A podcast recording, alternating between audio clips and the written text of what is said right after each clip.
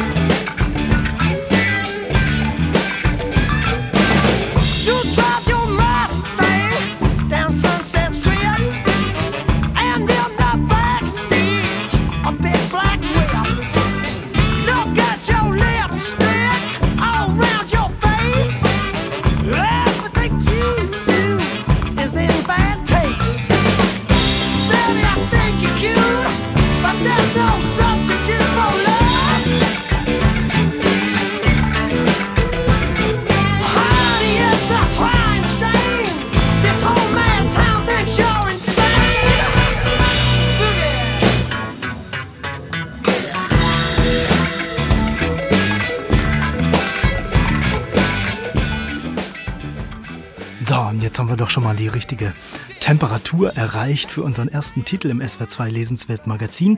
Virginie Despont, die ist neben vielleicht Annie Ernaux die aktuell wahrscheinlich bekannteste Autorin in Frankreich, im Ton aber ganz anders als die Nobelpreisträgerin. Derb, versaut, ein feministischer Balzac oder die Punk-Version von Emile Zola, so wurde sie schon mal genannt. Sex und Drogen sind auf jeden Fall so eine Art roter Faden in ihren Büchern. Diese Woche ist ein neues von ihr erschienen erschienen, ein E-Mail-Roman. Der Titel, der passt schon mal zu ihrem Sound. Liebes Arschloch. Und in dem Buch, da streiten sich ein, naja, so halb erfolgreicher Schriftsteller und eine Schauspielerin miteinander, die auch schon mal bessere Zeiten erlebt hat. Ist doch eine gute Ausgangslage, oder, Wolfgang Schneider? Sie war das Idol seiner Jugend, habe eine halbe Generation junger Franzosen zum Träumen gebracht. Und was sei aus ihr geworden? Eine verlebte Schlampe mit nichts als Feminismus im Kopf. So fies kommentiert der Schriftsteller Oscar Geillac die Entwicklungskurve der 50-jährigen Schauspielerin Rebecca Latte. Es ist eine Beleidigung und zugleich ein Lockruf. Tatsächlich meldet sich Rebecca mit einer Mail bei Oscar, die mit Liebes Arschloch beginnt und so endet. Ich hoffe jetzt nur, dass deine Kinder von einem Lastwagen überfahren werden und du ihren Todeskampf mit ansehen musst und ihnen die Augen aus den Höhlen spritzen und ihre Schmerzensschreie dich jeden Abend verfolgen. Oskar hat sein Ziel erreicht. Mit erstaunlich freundlichen Worten beantwortet er die Verwünschungen, gibt sich als jüngerer Bruder einer Jugendfreundin der Schauspielerin zu erkennen, als Schriftsteller, der sie immer verehrt habe und gerne einen Theatermonolog für sie schreiben würde. Es entspinnt sich ein lebhafter Mailwechsel, bei dem sich auch Rebekkas Ton bald abmildert und vertraulicher wird. Dann kommt Corona, die Ausgangssperre, und Oskar und Rebecca sind ziemlich beste Brieffreunde. Oskar hat allerdings ein Problem. Seine ehemalige Verlagsassistentin Zoe Katana, inzwischen eine Influencerin mit 100.000 Followern, hat einen MeToo-Skandal gegen ihn losgetreten. Der Shitstorm tobt. Zoes Posts unterbrechen bisweilen den Mailwechsel. Sie klagt über Oskars hartnäckige Zudringlichkeit. Er klopfte an die Tür meines Hotelzimmers, und ich konnte vor Angst nicht mehr schlafen. Bevor ich zur Arbeit ging, musste ich kotzen. Aber ich trat lächelnd aus dem Haus, denn hätte ich geheult, wäre ich unprofessionell gewesen, eine, die sich gehen lässt. Es war wie ein Albtraum, wenn du losschreien willst, aber kein Ton kommt. Für Virginie Despentes war die männliche Hauptfigur von Liebes Arschloch zweifellos die größte Herausforderung. Denn in einem feministischen Pamphlet kann man den Mann unter Dauerbeschuss nehmen. In einem Roman jedoch, der erzählerische Qualitäten haben soll, muss man den Mann auch mal zurückschießen lassen. Vor allem aber ist es die Kunst von Liebes Arschloch, die plakativen Antithesen durch psychologisches Erzählen aufzulösen. Dupont setzt zunehmend auf Zwischentöne und zeigt die Menschen in ihrer Komplexität. Schon in seinen ersten, noch defensiven Bemerkungen zu den Belästigungsvorwürfen gibt Oskar eigene Verletzungen und Demütigungen zu erkennen. Zoe überbrachte mir alle guten Nachrichten. Sie rief ständig an. Sie wartete im Taxi vor meinem Haus und redete stundenlang mit mir über mich. Das ist ihre Aufgabe. Und ich habe da was durcheinander gebracht. Ich habe mich verliebt und nicht kapiert, dass ihre Fürsorglichkeit und der Eindruck, dass alles, was mich betraf, sie faszinierte, zu ihrem Job gehörten. Ich bin ein armer Kerl, der beruflich Erfolg hat, mit dem die Frauen aber nicht ins Bett steigen wollen. Bald erweist sich Oskar als fabelhafter Analytiker von Gefühlsmiseren. Rebecca ist zunehmend beeindruckt und lässt sich ins Mailgespräch ziehen.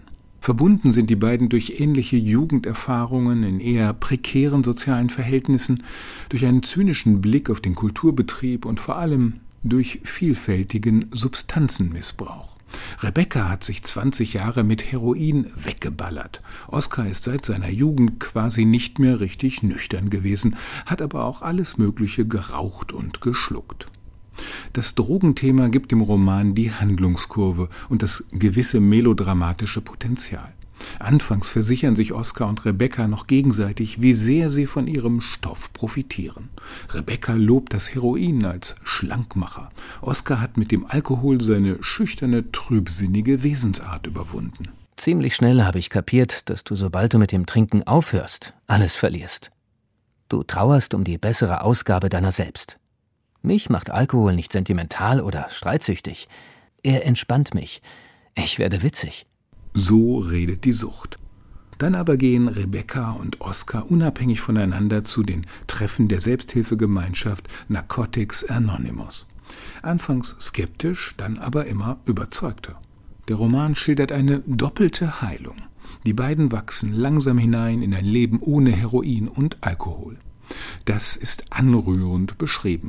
Und man muss schon über den kratzigen Ton von Virginie Despentes verfügen, damit ein solch segensreicher Plot nicht ins Heilsarmee-mäßige verrutscht, zumal sich Oscar am Ende auch noch bitter dafür anklagt, dass er Zoe, seine unersättliche Begierde aufzuzwingen versuchte, ohne ihr Unbehagen im angesäuselten Zustand auch nur zu bemerken. Der Reiz der aktuell ja auch von Juli C. und Simon Urban gewählten Briefromanform liegt darin, dass sich Erzählung und Meinung gut mischen lassen. Das passt in eine Zeit der vielbeschworenen gesellschaftlichen Spaltung, eine Zeit mit erhöhtem Aussprachebedarf, in der zugleich aber viel über Redeverbote geklagt wird. Über mehrere hundert Seiten hat es allerdings auch einen Ermüdungseffekt, als wäre es ein lang geflochtener Zopf aus lauter Kolumnen. Dennoch macht es Spaß, die oft ziemlich drastischen und witzigen Tiraden von Oskar und Rebecca zu lesen. Wie sich da zwei Menschen durchs widrige Leben schlagen, wie sie an ihren Beziehungen scheitern, mit den Zumutungen des Älterwerdens hadern, die sozialen Medien verfluchen, das ist beste alltagsphilosophische Unterhaltung. Also halten wir ganz nüchtern fest, Wolfgang Schneider sagt, lohnt sich auch diesmal das neue Buch von Virginie Despentes, Liebes Arschloch, übersetzt von Ina Kronenberger und Tatjana Michaelis, gerade erschienen diese Woche bei Kiepenheuer und Witsch.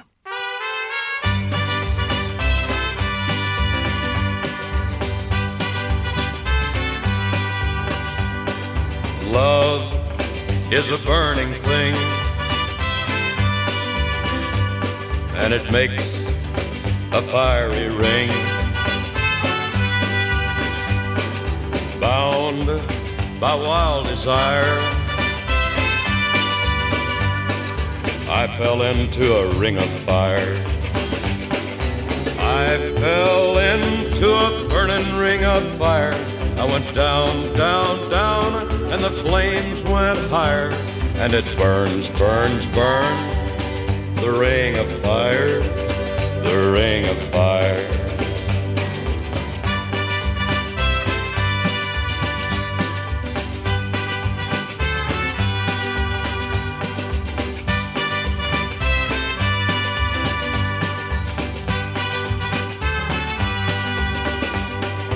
I fell into a burning ring of fire. I went down, down, down, and the flames went higher. And it burns, burns, burns. The ring of fire, the ring of fire. The taste of love is sweet. When hearts like ours meet. I fell for you like a child. Oh, but the fire went wild. I fell into a burning ring of fire. I went down, down, down, and the flames went higher. And it burns, burns, burns, the ring of fire, the ring of fire. I fell into a burning ring of fire. I went down, down, down, and the flames went higher. And it burns, burns, burns, the ring of fire, the ring of fire. And it burns, burns, burns, the ring of fire, the ring of fire, the ring of fire. Klassiker der Rauschmusik, Johnny Cash, Ring of Fire. Von Sucht und Rausch hatten wir es ja gerade, ohne Drogen, aber ja irgendwie auch Verrückt machen wir jetzt weiter. Ende Januar, da hatte der SWR verkündet, dass die Dichterin Judith Zander den diesjährigen Peter Huchel Preis verliehen bekommt für ihren Lyrikband Im Ländchen Sommer, im Winter zur See. Der Peter Huchel Preis ist einer der wichtigsten Lyrikpreise im deutschsprachigen Raum. Vergeben wird er vom Land Baden-Württemberg und eben auch vom SWR. Eine ganz schöne Möglichkeit, aktueller Lyrik ein bisschen mehr Öffentlichkeit zu verschaffen. Ja, und Publicity, die hat Judith Zander in den vergangenen Tagen auch bekommen, aber ja, wohl eher nicht die von der schönen Sorte. Annähernd 2000 Kommentare haben sich mittlerweile unter dem Facebook-Post des SWR zur Preisvergabe angesammelt. Das ist ziemlich viel, wenn es um Gegenwartsdichtung geht und vor allem ziemlich viel Kritik war dabei an der Preisträgerin und an ihrer Dichtung. Der Tenor zu sperrig, nicht verständlich, irgendwie Quatsch mit Sprache. Über diese Entrüstung waren wir beim SWR dann doch überrascht, muss ich sagen. Deshalb jetzt nochmal zur Einordnung. Insa Wilke, Lyrik-Fachfrau und Mitglied der SWR-Jury für den Peter-Huchel-Preis. Hallo Insa. Hallo. Ja, wie ging's dir denn beim Blick auf den kleinen Lyrik-Shitstorm gegen Judith Sander? Ich habe das erst gar nicht gelesen, sondern erst mal davon gehört und ich hätte gern so gelassen reagiert wie Ulf Stolterfoth, der einen Verlag gegründet hat namens Brüterich Press und der Slogan dieses Verlags ist schwierige Lyrik zu einem sehr hohen Preis dann ist es Brüterich Press. Und mit diesem Humor muss man, glaube ich, auf etwas reagieren, was in meinen Augen auch gar nicht Kritik ist. Die Kritik ist ja nicht das Problem. Das Problem ist harsches Urteil, ohne sich wirklich auseinandergesetzt zu haben. Und das ist etwas, was ich immer häufiger erlebe und was ich ehrlich gesagt ein bisschen befremdlich finde, wenn Leute sagen, ein schlechtes Buch oder ein schlechtes Gedicht ja. oder eben einfach Einwortkommentare hinterlassen. Und wenn ich die dann treffe und frage, habt ihr es denn gelesen oder habt ihr euch länger damit auseinandergesetzt, dann wird gesagt, nee, das muss ich nicht, mit sowas beschäftige ich mich nicht. Und das finde ich befremdlich und ich muss auch sagen, man sieht ja, dass Judith Zander eine Dichterin ist, die sehr viel Arbeit in ihre Bücher steckt und meine Reaktion, wenn sowas ausgezeichnet ist, ist erstmal Freude. Ich gönne das den Leuten dann, egal was ich davon halte und nicht Missgunst. Ja, ich fand ja ganz interessant. Sie selbst hat auch vergleichsweise humorvoll darauf reagiert, hat äh, diese Woche im Deutschlandfunk ein Interview gegeben. Was ich aber auch interessant fand, die Zeit beispielsweise hat das Ganze aufgegriffen und fragt dann auch, wie so muss moderne Lyrik denn so schwer sein? Naja, erstmal gibt es ja nicht die moderne Lyrik, sondern es gibt sehr viele unterschiedliche Schreibweisen. Es gibt nicht die homogene Lyrik. Und ich verstehe erstmal gut, wenn man frustriert ist, wenn man mit einem Text konfrontiert ist, den man nicht sofort versteht. Das geht mir ja auch so. Nur habe ich Laufe meines Leselebens gelernt, ein bisschen Geduld zu haben und ein bisschen abzuwarten und diese Reaktion vorübergehen zu lassen und mich dann eben trotzdem ansprechen zu lassen von einem Text, der mir erst unzugänglich erscheint. Und ich habe gemerkt, dass es dann immer etwas sehr Wundersames und sehr Beglückendes hat, wenn der Moment eintritt, wenn sich plötzlich eine Pforte öffnet und ich plötzlich so einen Zipfel erwische und etwas verstehe. Und ich finde, glaube ich, an diesen Reaktionen, dieser Wut, die da irgendwie teilweise zu hören war, bedenklich, dass wir offenbar immer noch in einer Gesellschaft sind, in der es ein Makel ist, wenn man sich nicht auf allen Feldern sofort mit allem auskennt. Das muss man doch gar nicht. Also ich kenne mich in der Mathematik auch nicht aus und kann trotzdem hinnehmen, dass da Leute sind, die sich damit beschäftigt haben und die auch vielleicht auch ein Stück weit eine andere Sprache sprechen.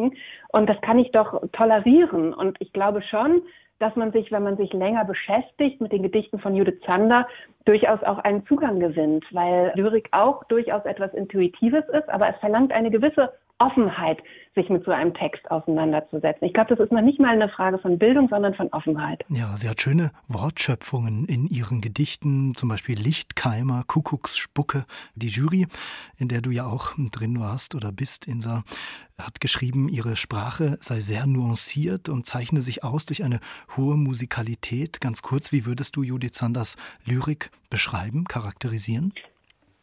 Also äh, diese Musikalität ist ganz wichtig und das ist, glaube ich, auch das, was man als Zugang wählen kann. Schon der Titel im Ländchen Sommer im Winter zur See. Das klingt für mich sofort nach etwas. Ich bin da sofort angezogen und gleichzeitig merkt man schon die Selbstironie, den Humor, den Judith Zander hat. Im Ländchen Sommer, da muss man noch gar nicht wissen, dass Ländchen eine Bezeichnung von Sarah Kirsch für die DDR ist und Judith Zander ist ja auch in der DDR aufgewachsen. Mhm. Und im Winter zur See, da habe ich sofort so eine verwegene, vielleicht sogar irgendwie eine Comicgestalt vor mir. Also man hat beides. Man hat eine Wehmut, nämlich das im Winter zu See fahren, also überhaupt das zu See fahren, da ist eine Wehmut drin, da ist ein Schmerz drin, eine Zärtlichkeit auch, gleichzeitig aber auch etwas Deftiges, ein Humor und ein Witz. Und das ist etwas, was für Judith Sanders Lyrik, glaube ich, ganz wichtig ist. Auch die Spielfreude. Sie arbeitet ja sehr mit einem Mittel, das man Zeilensprung nennt und das erstmal eben zu dieser Verwirrung führt, weil man die Satzstruktur in den Gedichten nicht erkennt. Wenn man die aber laut liest, sieht man, dass die sehr wohl da ist. Und mir macht das Spiel mit solchen Verstellungsmethoden in der Sprache Spaß, weil ich dadurch eine größere Sensibilität überhaupt für die Sprache gewinne. Und das hilft mir wieder auch im Alltag Sprache zu dekodieren, die vermeintlich verständlich ist, was sie ja oft gar nicht ist. Also zum Beispiel die einfache Frage, wie geht's dir? Was will man darauf antworten? Da sieht man, dass die Dichtung, glaube ich, dadurch, dass sie mehrdimensional ist, viel mehr Wirklichkeit erfassen kann und die kann man sich auch wieder zurück übersetzen, wenn man sich eben länger damit beschäftigt. Und bei Judith Zander ist außerdem noch toll, dass sie so viele verschiedene Anspielungen und Sprachregister zieht, die man erstmal auch ganz unbewusst wahrnimmt. Also da sind Schlagerzeilen drin, da ist aber auch Barocklyrik drin, da ist Dialekt drin, aber eben auch die Hochsprache und damit spielt sie hin und her. Und ich glaube, man vergibt sich etwas und es tut mir fast leid, wenn man sich nicht auf dieses Spiel einlässt, weil es eben Spaß machen kann. Ja, man hört sie an. Äh, lohnt sich auf jeden Fall, sich da ein bisschen rein zu fuchsen. Hm, die Wie geht's Frage würde ich gern aufgreifen. Insa, wie geht's denn? Was ist dein Eindruck der äh, Lyriker-Szene? Nora Gomringer hat vor einigen Tagen sinngemäß gesagt, diese Aufregung um die Preisvergabe an Judith Sander hat in Dichterinnen und Dichterkreisen doch große Wellen geschlagen. Da fühlt man sich dem irgendwie ausgesetzt, möglicherweise nicht geschützt, nicht wertgeschätzt. Ja, ich weiß nicht, ob das Schützen die richtige Beschreibung dafür ist glaube, was ich wahrnehme von Dichterinnen und Dichtern, dass die Räume kleiner werden. Die Räume, in denen man erstens machen darf, was man möchte. Also das dürfen ist nicht die Frage, aber das wahrgenommen werden. Wo nimmt jemand noch wahr und lässt sich eben darauf ein, was eine Dichterin, ein Dichter sprachlich versucht und ja auch für ein Publikum versucht. Und ich glaube, die Räume, in denen man ein Publikum hat, das sich auseinandersetzt, die werden kleiner für die Lyrikszene. Und das ist, glaube ich, schwierig. Da müsste man dafür sorgen, dass diese Räume sich immer erhalten bleiben bzw. ausweiten. Das betrifft die Feuilletons, das betrifft aber auch Veranstaltungsräume und das betrifft eben auch eine gewisse, ja, ich glaube schon eine gewisse Lesefähigkeit. Und da fasse ich mir dann an die eigene Nase. Das ist, glaube ich, schon eine wichtige Aufgabe auch der Literaturkritik, verständlich zu machen, was wir eben zum Beispiel an Judith Zander toll finden. Und Judith Zander ist ja auch eine wichtige gesellschaftliche Stimme, würde ich sagen, weil sie in ihrem Buch Im Ländchen Sommer, im Winter zur See auch die Melancholie einer ostdeutschen Generation versprachlicht hat, die eben das Recht auf Erinnerung an ihre Kindheit nicht sicher weiß für sich. Und ich glaube, dass sie damit durchaus auch eine kollektive Erfahrung formuliert. Da kleine Aufmunterung zum Lesen war das von Jurymitglied und Lyrikkennerin Insa Wilke zum Peter Huchel-Preis an die Lyrikerin Judith Zander bzw. den Reaktionen darauf. Danke dir, Insa, für deine Einschätzung. Sehr gern. Am 3. April ist die Preisvergabe in Staufen und weil, wie wir gerade gehört haben, auch selber Lesen am Anfang einer Debatte stehen sollte, immer besser als gleich losmeckern. Hier nochmal der Hinweis, der preisgekrönte Gedichtband von Judith Zander heißt Im Ländchen Sommer im Winter zur See, erschien bei DTV, kostet 20 Euro und auch ein bisschen Konzentration, aber lohnt sich.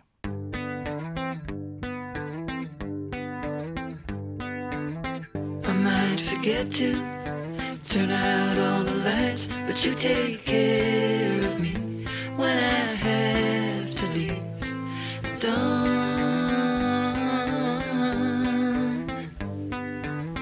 I might sleep in past all my alarms, but you take care of us when I make it tough because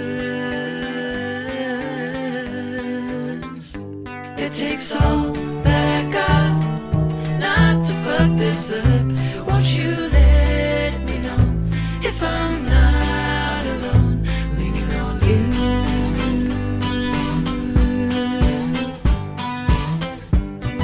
Fearless, 17 years old? Was I faking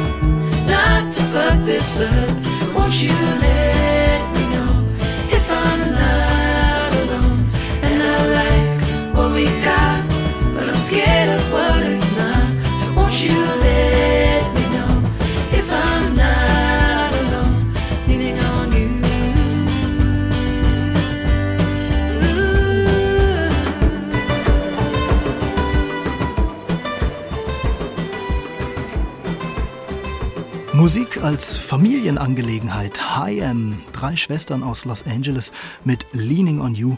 Ganz schöne Nummer, finde ich. Was zum Anlehnen oder Festhalten, das wäre jetzt auch nicht schlecht bei unserem nächsten Titel hier im SWR 2 Lesenswert Magazin. Da wird's jetzt nämlich ziemlich abgefahren. Es geht um Peter Bender, in den 1920er Jahren ein, tja, Utopist, ein Nerd, ein Religionsgründer aus Rheinhessen, Anhänger der sogenannten Innenwelttheorie, die besagt, dass wir nicht auf der Erde, sondern in der Erde wohnen. Der Stoff passt ganz gut zu Clemens Setz. Der österreichische Schriftsteller ist ein ziemlich sympathischer Typ, aber ehrlich gesagt auch etwas schräg, hat sich selbst mal als Homo-Nerd beschrieben, also als einer, der sich leicht für absurde Ideen begeistern kann.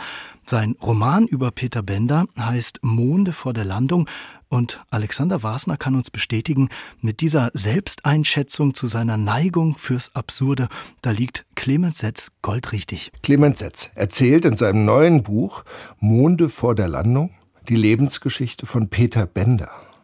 Geboren 1893 in Bechtheim, Kreis Alzey-Worms. Laut Dorfunterlagen am 29. Mai, allerdings später von ihm selbst auf den 30. geändert. Hier wächst das Kind auf, unter der Schirmherrschaft der Weinhänge, mit Sonne zwischen den wellig gekämmten Hügeln, mit Trauben im Schuh, im Bett, überall und dem rötlichen Geruch der alten Ziegelei. Ein Kirchturm saugt einen Vogelschwarm aus dem Himmel. Peter Bender gab es wirklich. Es war ein schräger Vogel. Im Ersten Weltkrieg war er Pilot, wurde dann Mitglied des kommunistischen Arbeiter- und Soldatenrates der Stadt Worms, den es nach dem Ende der Monarchie kurz gab. Er war überzeugter Utopist. Das heißt, er glaubte fest, die Menschheit könnte irgendwann in einer Art Paradies leben. Das ging recht weit. Er forderte ein festes Einkommen für Hausfrauen, er lebte polyamoröse Beziehungen, naja, er hatte ziemlich wilde Affären. Mit der Ausarbeitung seiner Theorien war kein Geld zu verdienen, stattdessen brachten sie ihn mehrfach in Nervenheilanstalten und Gefängnisse. Er war esoterisch umtriebig, zunächst als Astrologe. Das Geld verdiente in Wirklichkeit seine Frau Charlotte als Maklerin und Sprachlehrerin und in anderen Berufen. Sie war allerdings Jüdin und im Dritten Reich brach die bürgerliche Existenz zusammen. Peter Bender versuchte sich in Anbiederung an die neuen Machthaber und im Schreiben von Bettelbriefen und wollte damit noch eine Überfahrt in die USA herausschinden. Aber daraus wurde nichts. Er starb im KZ Mauthausen und kurz darauf wurde auch seine Frau verhaftet, die sich versteckt hatte. Sie wurde in Auschwitz ermordet. Aus dieser Biografie hat Clemens Setz einen Roman gemacht. Aber was bespricht man, wenn man dieses Buch dann bespricht? Wirklich den Roman oder doch eher die Biografie des Helden? Clemens Setz stellt das Weltbild von Peter Bender in den Mittelpunkt. Das ist ziemlich krude. Peter Bender glaubt, dass die Erde eine Kugel ist, in der wir leben. Ja, Sie haben richtig gehört, in der wir leben. Die Erde hat danach 12.000 Kilometer Durchmesser, wie in echt, aber sie ist hohl wie ein Ei. In der Mitte schweben ein Feuerball und ein paar Leuchtkörper als Sterne. Was wir als Himmel bezeichnen über uns, das ist das Wasser des Pazifiks. Die Hohlwelt- oder Innenwelttheorie hat sich eine Koresh-Sekte vor mehr als 100 Jahren in Amerika ausgedacht. Sie ist wenig belastbar und nicht sehr verbreitet. Peter Bender störte sich nicht daran, dass er als Pilot einen recht guten Blick auf die Erdkrümmung hatte. Die Entdeckung dieser Theorie erzählt Clemens Setz als einen Moment, in dem der Pilot Peter Bender im Ersten Weltkrieg einen schwer verwundeten Kameraden unterhalten muss, damit der nicht einschläft, denn der Schlaf würde seinen Tod bedeuten. Der Anblick des kranken Kameraden rührte ihn, aber sein Kopf blieb vollkommen leer. Also, begann er, pff, ja, also, also das von den Monden hab ich dir ja schon erzählt, nicht? Sonnleitner brummte zustimmend. Und ja, sagte Bender, was konnte man aus diesem Bild noch herausholen? So dass Sonnleitner davon irgendwie beruhigt wurde. Die Lösung kam nach einigen Augenblicken und verblüffte Bender so sehr, dass er eine Weile selbst mit offenem Mund dasaß. Und das Lustige ist, sagte er, wir selbst sind natürlich auch in einem Mond, ja? Das heißt, das ganze Universum ist einer. Wir sind innen, nicht außen. Verstehst du? Sonnleitner sagte nichts. Die Darstellung von Peter Bender ist teilweise dokumentarisch, sogar faksimilierte Briefe sind abgedruckt. Sprachbilder, die den Lyriker verraten, wie die aus dem Himmel gesaugten Vogelschwärme, sind seltene Inseln im Buch. Es dominieren realistisch personal erzählte Szenen, fast chronikhaft erzählt und immer wieder die Annäherungen an die krude Gedankenwelt. Man spürt, Setz war fasziniert von diesem Helden. Er hat viel recherchiert, das Thema war ihm wichtig, sein Herz schlägt für Nerds, wie er beim Büchnerpreis ausgeführt hat. Und da sind die 20er Jahre eine Fundgrube. Es waren viele schräge Vögel unterwegs. Vor ein paar Jahren gab es gleich mehrere Bücher über August Engelhardt, der glaubte, man müsste zur endgültigen Rettung der Menschheit nur genug Kokosnussplantagen anlegen. Es gibt für diese Sorte pseudoreligiös erweckter Männer den Begriff der Inflationsheiligen. Kann man googeln, ist wirklich interessant. Die Inflation ist dabei wichtig, denn kurz nach dem Ende der Kaiserzeit ging mit dem Glauben an die Wirklichkeit des Geldes wirklich viel verloren. Das Geld lag unbelebt da, aber zugleich würmelte und vibrierte in ihm die Welt ringsum. Ja, der gesamte Wirtschaftsraum krümmte sich in ihm sozusagen unter Schmerzen. Es war seine Empfangsantenne. Wenn man dicht daneben stand, konnte man die Geldbündel sogar rauschen hören. Der Wert floss aus ihnen. Dieser verloren gehende Wert des Geldes wird durch den Glauben an alles Mögliche ersetzt. Peter Bender ist vergleichsweise harmlos. Er baut sich mit der Hohlwelttheorie eine Welt im Glas. Und er weiß nicht, ob sie für Geborgenheit oder Gefangenschaft steht. Eines Abends stülpt Bender ein Trinkglas über eine Spinne, die er neben seiner Schlafstätte auf dem Boden entdeckt hat. Er lässt das Glas ganze drei Tage so stehen und stellt am Ende fest, dass die Spinne immer noch lebt und unermüdlich daran arbeitet, das Rätsel dieses über sie verhängten Raumzaubers zu lösen. Monde vor der Landung erzählt, wie die Fantasie mit einer grotesken Gegenwart zurechtzukommen versucht und natürlich auch, wie die Gegenwart mit einer grotesken Fantasie umgeht. Man kann Bender vielleicht mit Don Quixotes Glauben an die Existenz der Ritterwelt vergleichen. Was Clemens Setz aus diesem Kauz macht, ist allerdings sehr viel mehr als nur ein Schelmenroman oder ein verkorkster Bildungsroman oder so etwas. Es ist ein als Fantasy-Kulisse verkleideter Albtraum, eine klaustrophobische Geistestragödie. Sagen wir es mal so. Es gibt hier den berühmten Satz, dass Freiheit immer die Freiheit des Andersdenkenden sei. Die dafür notwendige Liberalität beanspruchen Clemens Setz und sein Held genauso. Der Büchner-Preisträger Clemens Setz beschreibt in Monde vor der Landung eine Überlebensstrategie im Wahnsinn der Zeit. Und von der Freiheit, dieses Buch zu lesen, da sollten Sie Gebrauch machen, meint Alexander Wasner. Er hat uns Monde vor der Landung vorgestellt. Das neue Buch von Clemens Setz erscheint am Montag, 13. Februar. Ziemlich irre 500 Seiten, die gibt's für 26 Euro. Ja, das lassen wir jetzt erst einmal sacken, in oder auf oder über der Erde. Hier sind nochmal Hayam mit Summer Girl. Wird ja auch bald bisschen wärmer wieder.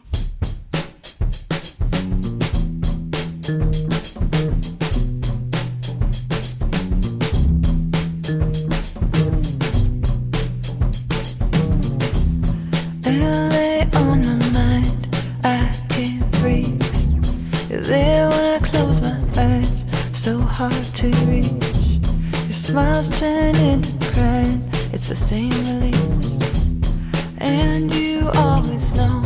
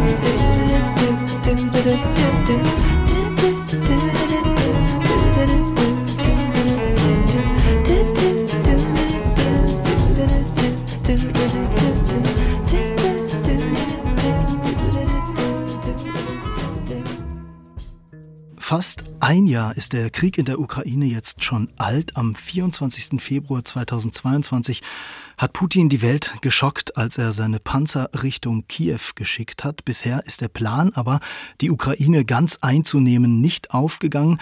Eine neue Großoffensive im Frühjahr, die steht allerdings wohl bevor. Volodymyr Zelensky war diese Woche in Europa auf Tour, um für Kampfjets zu werben und die sollen auch verhindern, dass sich der Horror in seiner Heimat fortsetzt. Folterkammern für Gefangene, vergewaltigte Kinder, zerstörte Infrastruktur. Diese schrecklichen Kriegsverbrechen, die russische Soldaten in den von ihnen besetzten Gebieten verüben, die sorgen für Entsetzen, sie schüren aber auch Fragen. Woher kommt dieser Hass? Eine Antwort auch darauf sucht der Journalist Michael Thumann. Er ist einer der besten Russlandkenner in Deutschland, seit vielen, vielen Jahren für die Zeit als Korrespondent in Moskau tätig und vor wenigen Tagen ist sein Buch über Putins Regime erschienen. Darüber wollen wir reden.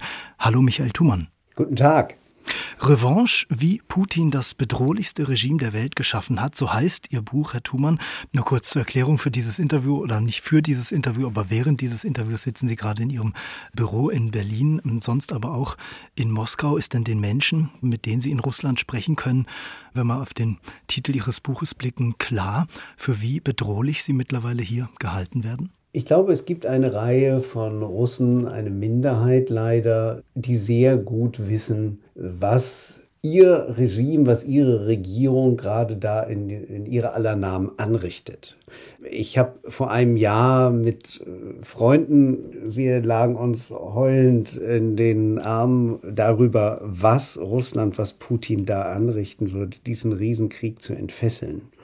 Und das heißt, diese Minderheit von Leuten, die schämen sich auch. Ja. Es gibt andere, die folgen der Staatspropaganda und halten das alles für völlig gerechtfertigt. Und insoweit wissen die am Ende auch nicht, wie bedrohlich ihr Land nach außen wird, sondern halten sich selbst für bedroht. Ja, Ihr Buch heißt auch Revanche, also Rache. Wofür oder an wem will sich Putin, will sich sein Regime Ihrer Meinung nach genau rächen? Für Putin war 1990, 91 der Untergang der Sowjetunion ein Schlüsselmoment, wie übrigens für viele Leute im äh, sowjetischen bürokratischen Apparat, wie für viele im Geheimdienst. Und ausgehend von dieser Niederlage, so wie sie das empfunden haben, und sie haben es nicht als Chance begriffen, Russland zu demokratisieren, sondern sie haben es als Kontrollverlust begriffen. Und ausgehend von dieser Niederlage versuchen sie heute und versucht Putin heute, Dinge zurückzudrehen und äh, Land zurückzugewinnen. Und er, äh, sein großes Projekt ist dabei die Ukraine, weil er die Ukraine als Staat für sich ablehnt. Nicht die Ukrainer, die sind willkommen, wenn sie sich als Russen oder Brüder einfügen wollen, aber das ist der gewissermaßen große Preis der Revanche, die aber weit darüber hinausgeht, weil es geht eben dann am Ende auch um um Europa und um die Stellung Russlands in Europa, die es auch 1991 verloren hatte. Und ähm, insoweit ist er am Anfang eines langen Weges, den er gehen wird. Weil Sie Europa ansprechen, ähm, Sie sprechen auch in Ihrem Buch davon, dass es ein paar große und wesentliche Irrtümer westlicherseits gab, die ähm, Russland in gewisser Weise ja beim Aufstieg zu dieser bedrohlichen Macht geholfen haben. Was sind so die wesentlichen Irrtümer, die Sie da ansprechen möchten? Es gibt viele Politiker, aber auch Wirtschaftsvertreter, gerade aus Deutschland, die vielfältige Warnungen überhört haben.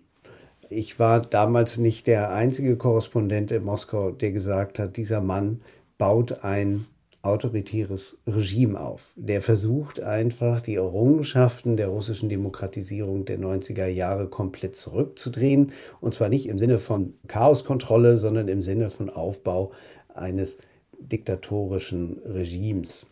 Und diese Warnungen wurden immer überhört. Man hat damals Russland für einen Lieferanten, einen zuverlässigen Lieferanten von Öl und Gas gehalten, so wie es die Sowjetunion war. Man hat Putin für jemanden gehalten, mit dem man eng zusammenarbeiten und ins Geschäft kommen konnte.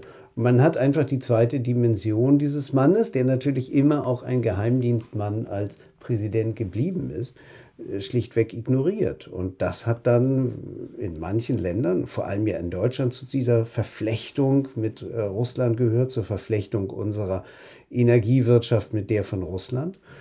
Und da waren wir aber nicht die Einzigen, sondern das hat auch die Türkei gemacht, auch ostmitteleuropäische Länder.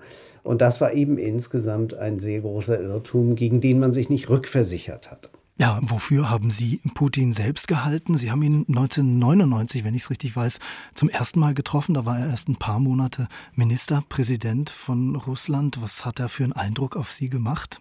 Er war damals insgesamt im Auftritt, würde ich sagen, recht bescheiden. Man merkte, dass er so aus diesem Halbdunkel des Bürokratendaseins gerade erst ins Scheinwerferlicht getreten war und noch so ein bisschen gegen die Scheinwerfer blinzelte. Ich glaube, dass er damals tatsächlich in einem bestimmten Bereich mit dem Westen zusammenarbeiten wollte.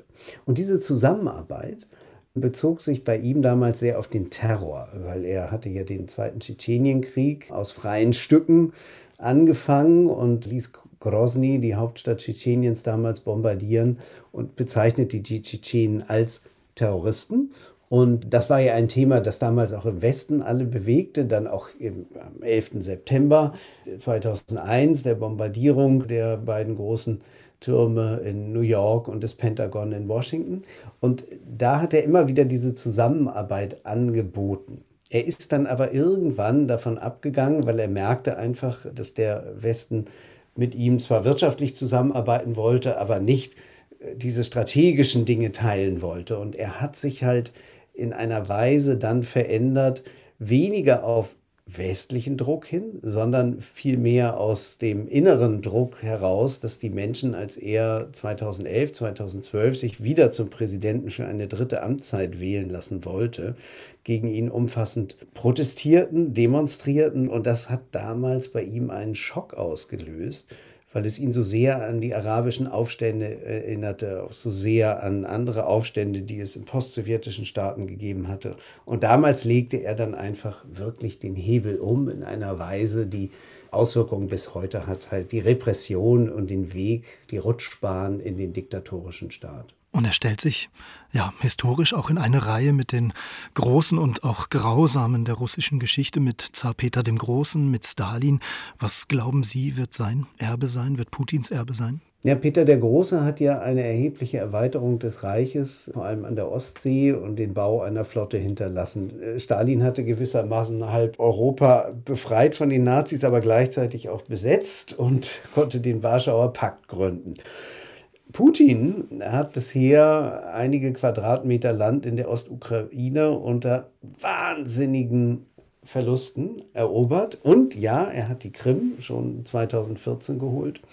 Das ist kein großes Erbe und ich fürchte, er ist gerade dabei, das Erbe zu verspielen, indem er halt alles, was Russland heute aufzubieten hat, seinen Staatsfonds, der ja aus den Öl- und Gaseinnahmen gespeist ist, seine Industrie, alles stellt er jetzt in den Dienst für diesen Krieg. Und es ist ein langer Abnutzungskrieg, wie ich fürchte. Und er wird darin das, was in den letzten 20 Jahren auch unter ihm und dank hoher Öl- und Gaspreise aufgebaut wurde, wird er dabei, glaube ich, verschleudern. Und Russland wird insgesamt einfach in seiner Entwicklung sehr stark zurückgeworfen werden. Und das wird sein Erbe sein. Ein trauriges. Revanche, wie Putin das bedrohlichste Regime der Welt geschaffen hat. So heißt das Buch vom Moskauer Korrespondenten der Zeitung Die Zeit. Michael Thumann, danke Ihnen sehr für das Gespräch. Ich danke Ihnen.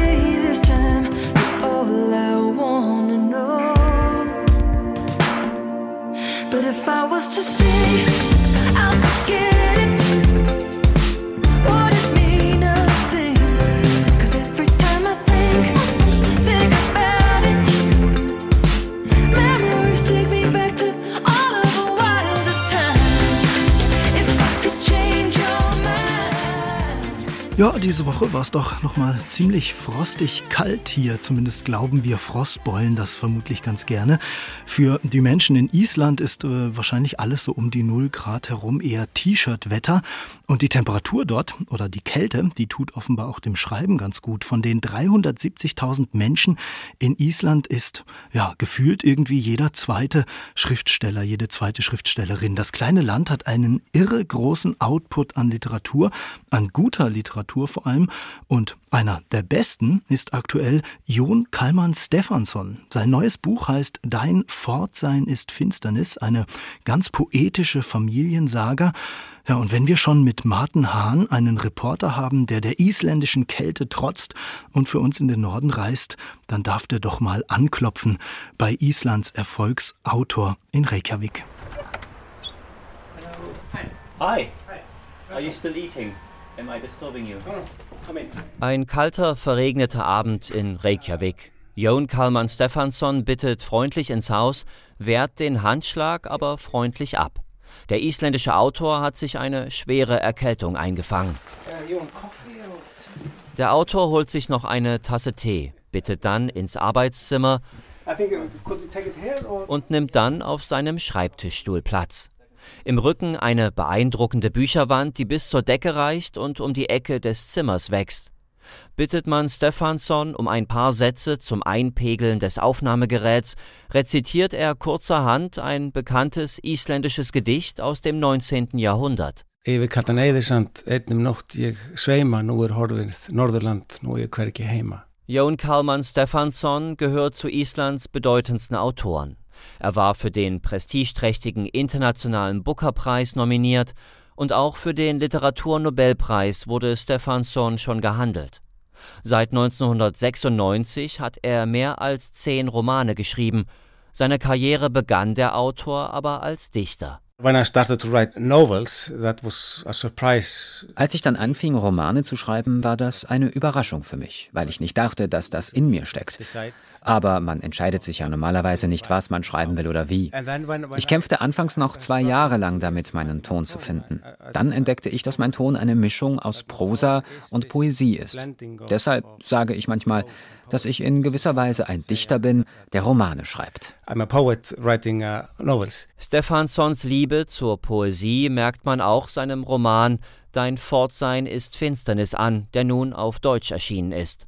Das Buch erzählt in lyrischer Prosa vom Leben in den endlosen Weiten Islands fern der Hauptstadt Reykjavik. Nordlichter sind Gottes Joint, schreibt Stefansson, und die alte Kirche sah wie ein großes Tier aus, das sich die Himmel zur Schlachtung auserkoren hatten. Genau in dieser Kirche, an der Mündung eines Fjords, erwacht ein Mann, ohne Erinnerung, ohne zu wissen, wer er ist oder wo er sich befindet. Der Mann ohne Gedächtnis wird zu einer Art Medium, durch das wir Leser die Geschichte erleben, aber auch Jon Kalman Stefansson selbst.